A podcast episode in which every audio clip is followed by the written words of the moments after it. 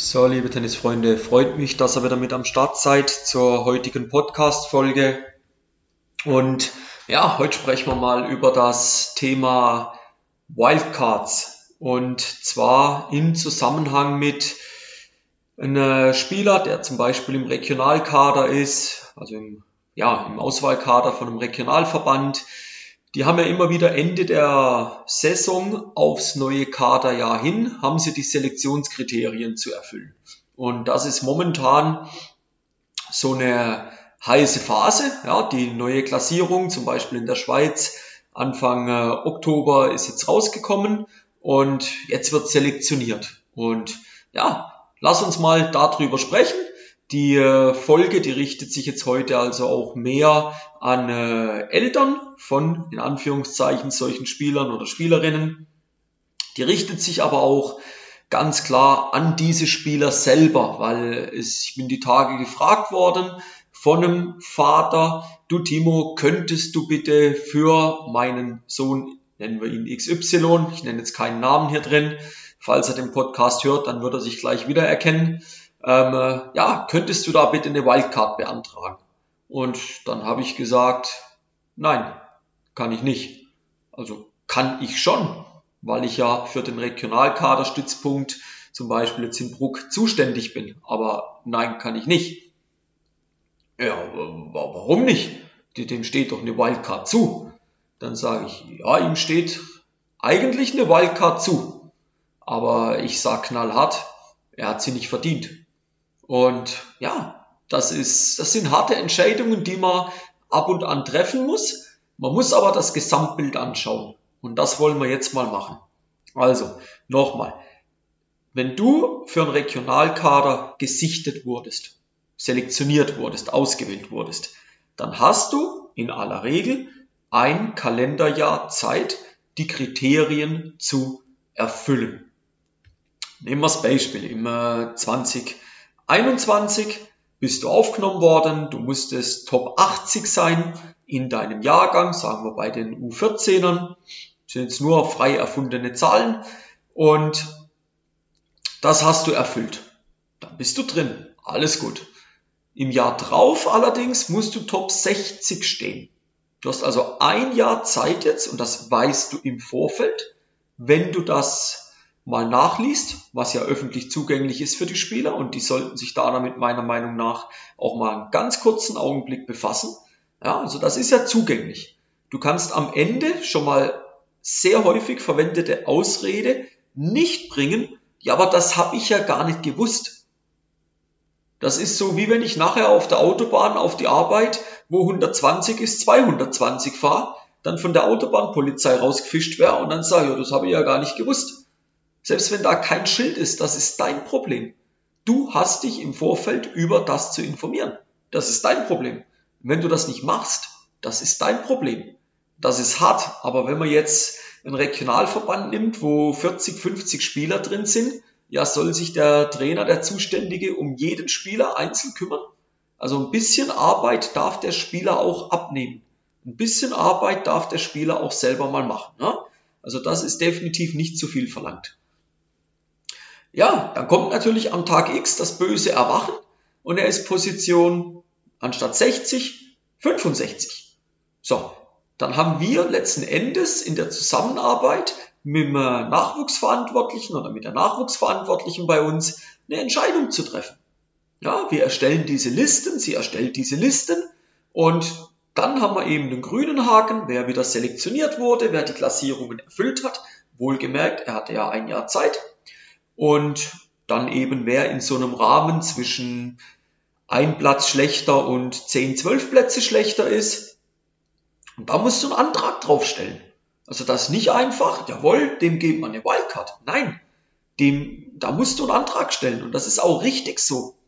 Und in dem Antrag zum Beispiel ist ganz, ganz entscheidend, da müssen Gründe angegeben werden. Warum wurde das nicht erreicht? Und jetzt kommt ein entscheidender Punkt. Ich sage immer, ein Spieler hat eine Wildcard verdient. Okay? Jetzt sagst du aber, Timo, gerade am Anfang der Podcast-Folge hast du gesagt, nee, der kriegt keine Wildcard, der hat's nicht verdient. Sag ich, er hat's verdient, wenn er längere Zeit verletzt war. weil dann hatte er keine Chance, sich seinen Ranglistenplatz zu erspielen. Das ist eine Ausnahme. Länger verletzt, länger krank, und da rede ich nicht von äh, zwei Wochen mal krank oder eine Zerrung und 14 Tage ausgefallen. Da rede ich von mehreren Wochen, wenn nicht sogar Monaten Ausfallzeit. Weil nochmal, du hast zwölf Monate Zeit.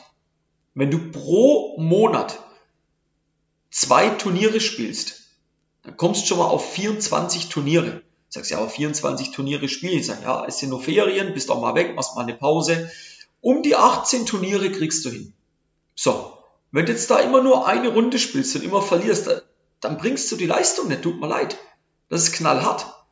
Aber wenn du auf 18 Turniere kommst und mal nur zwei, zwei Wettkämpfe da drin bestreitest, dann hast du ja schon mal 18 mal 2, 36 Matches gespielt.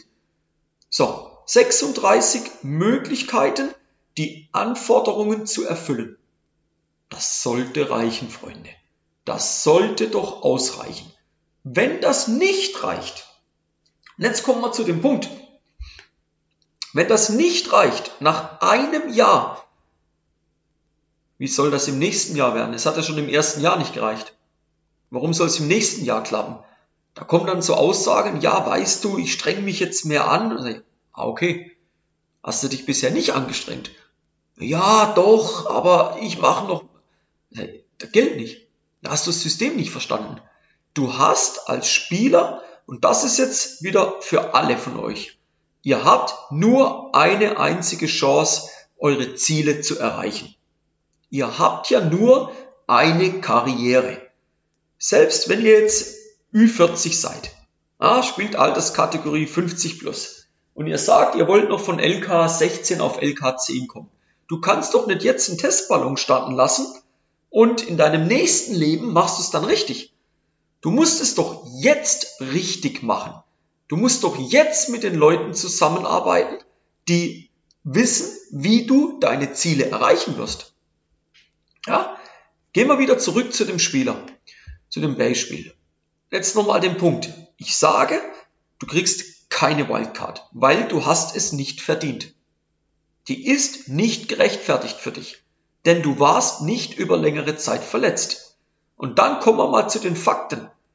Wie sieht das Thema Eigenmotivation aus? Auf dem Platz, neben dem Platz, an den Turnieren. Wie sieht das dort aus? Das hinterfragen wir dann mal selbstkritisch. Ja?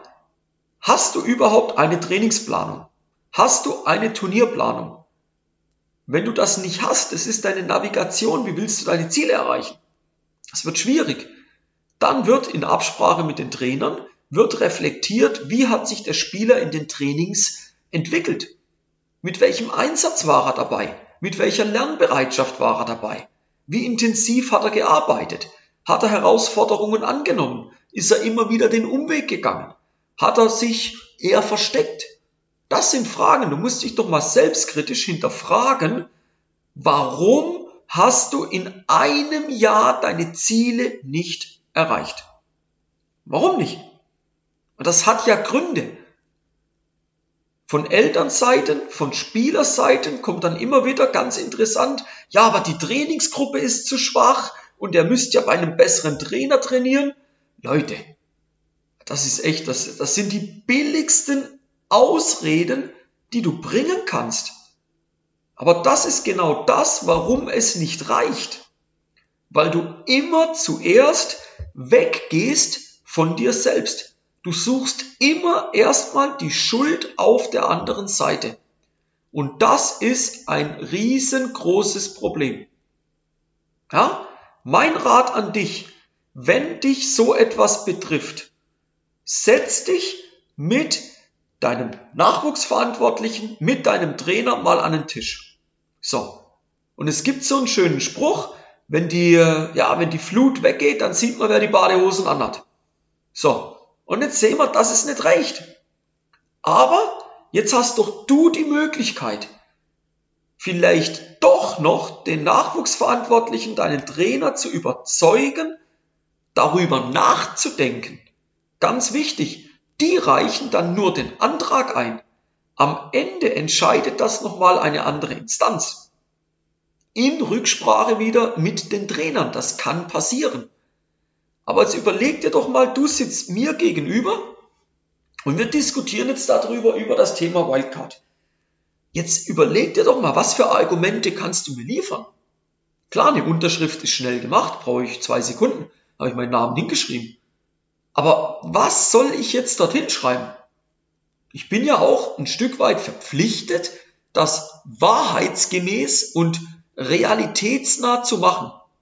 Ich müsste jetzt hinschreiben, der kleine Toni, ja, er war nicht wirklich motiviert, regelmäßig zu spät in den Trainings, Aufmerksamkeit, er hat das Ganze mehr als Spaß angesehen, ja, Lernbereitschaft war nicht wirklich vorhanden und ja, so, das wäre die Wahrheit.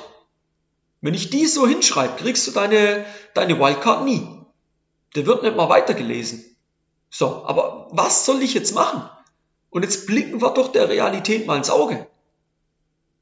Jetzt müssen wir doch Argumente liefern, wo die Reise in Zukunft hingehen kann. An was möchtest du arbeiten? Woran muss gearbeitet werden? Welche Verpflichtungen? Das ist jetzt interessant, Leute. Verpflichtungen gehst du ein, um das zu erreichen. Weil an dieser Verpflichtung kann ich dich aufhängen.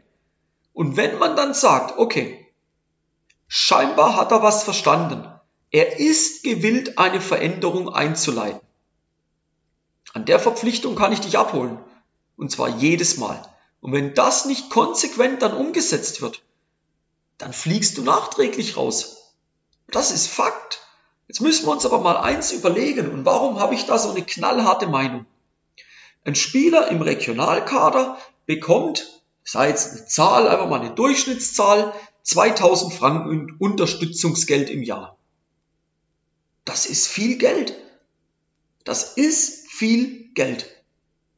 Je nachdem, für was du es einsetzt.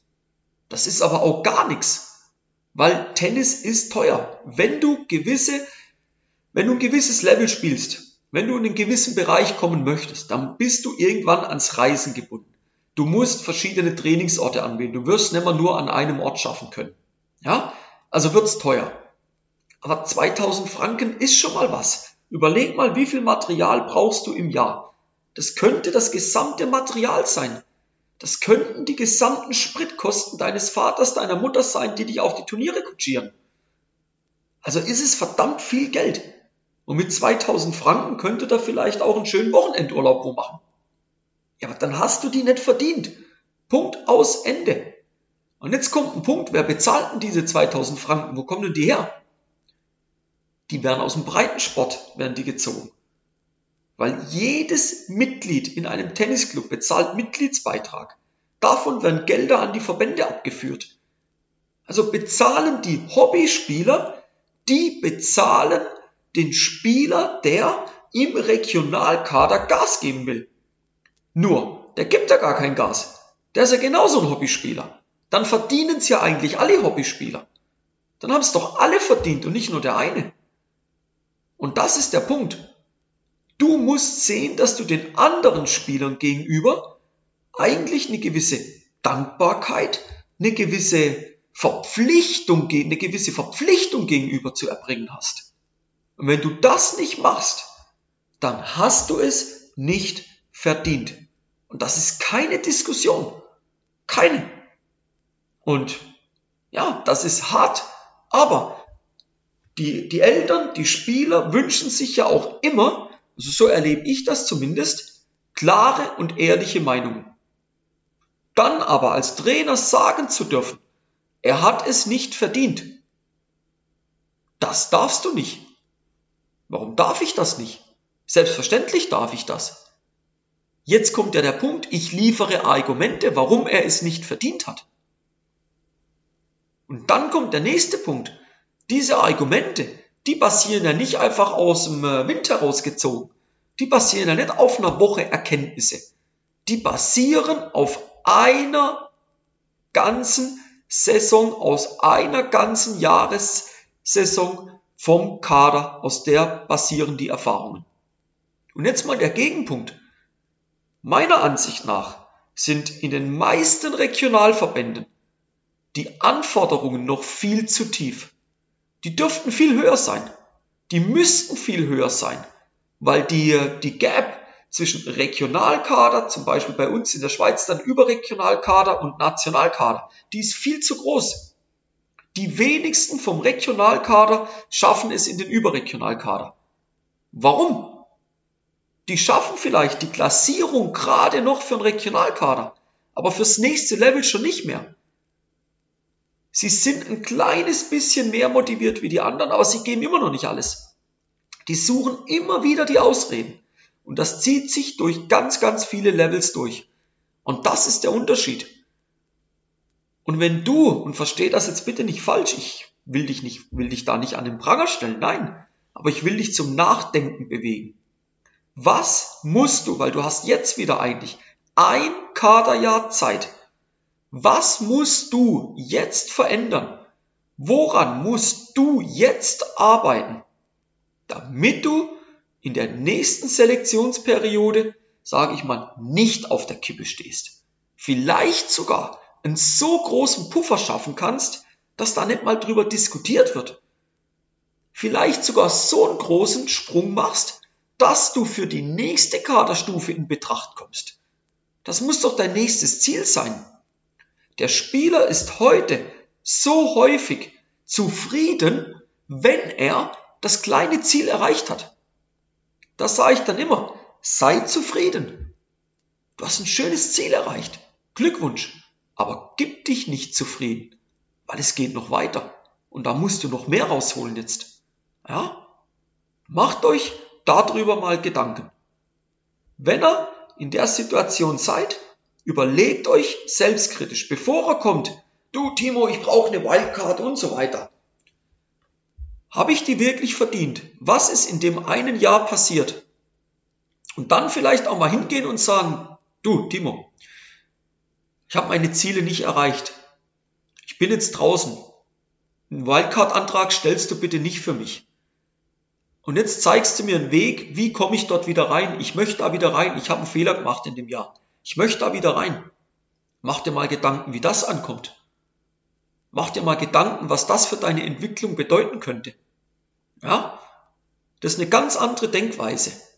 Aber einfach hinzustehen, ja, Klassierung nicht erreicht, ich brauche eine Wildcard, bitte gebt sie mir.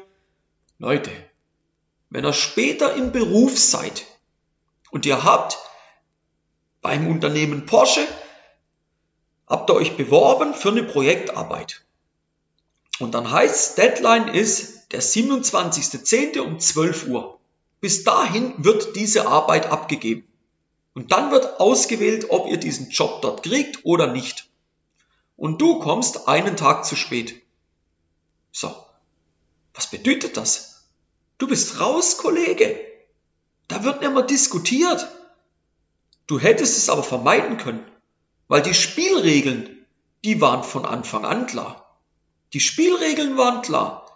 Du hast nur für dich entschieden, die Regeln zu missachten, die Regeln zu brechen, suchst dir aus, wie auch immer. Aber das war deine Entscheidung. Du hast dich entschieden, wenig Einsatz zu bringen im Training. Du hast dich entschieden, nicht lernwillig zu sein. Du hast dich entschieden, mehr den Spaß als den Leistungsgedanken im Vordergrund zu stellen. Das war deine Entscheidung. Aus jeder Entscheidung raus entsteht aber eine Konsequenz. Die Konsequenz am Beispiel Porsche war jetzt, du kriegst das Projekt nicht. Das hast du aber vorher hoffentlich bedacht. Also das wäre doch sehr, sehr blauäugig, wenn du sagst, ja, das habe ich nicht gewusst. Das immer, das ist zu billig, Leute. Das, da denkt er zu billig. Ja? Also macht euch dort mal Gedanken, wie ihr in Zukunft, und jetzt habt ihr ja wieder ein Jahr Zeit. Der Appell jetzt an die lieben Eltern, die den Podcast hören. Macht euch mal Gedanken, wie ihr mit euren Kindern das nächste Jahr angeht. Wie arbeitet ihr? Wie wollt ihr arbeiten lassen? Damit ihr sicherstellt, dass sowas nicht mehr passiert. An die jüngeren Spieler, und ich weiß, dass einige den Podcast auch hören. Wie stellt ihr sicher, dass euch sowas nicht passiert? An was für Punkten müsst ihr arbeiten? die Frage, das müsst ihr euch mal stellen. Die Antworten, die habt ihr in der Podcast-Folge jetzt, habt ihr sie unter anderem schon bekommen. An was ihr arbeiten könnt, an was ihr arbeiten müsst und auf was ihr achten müsst.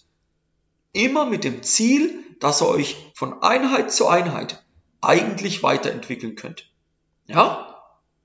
In dem Zusammenhang freut mich, dass ihr die Podcast-Folge bis zum Ende gehört habt. Nehmt euch das wirklich zu Herzen.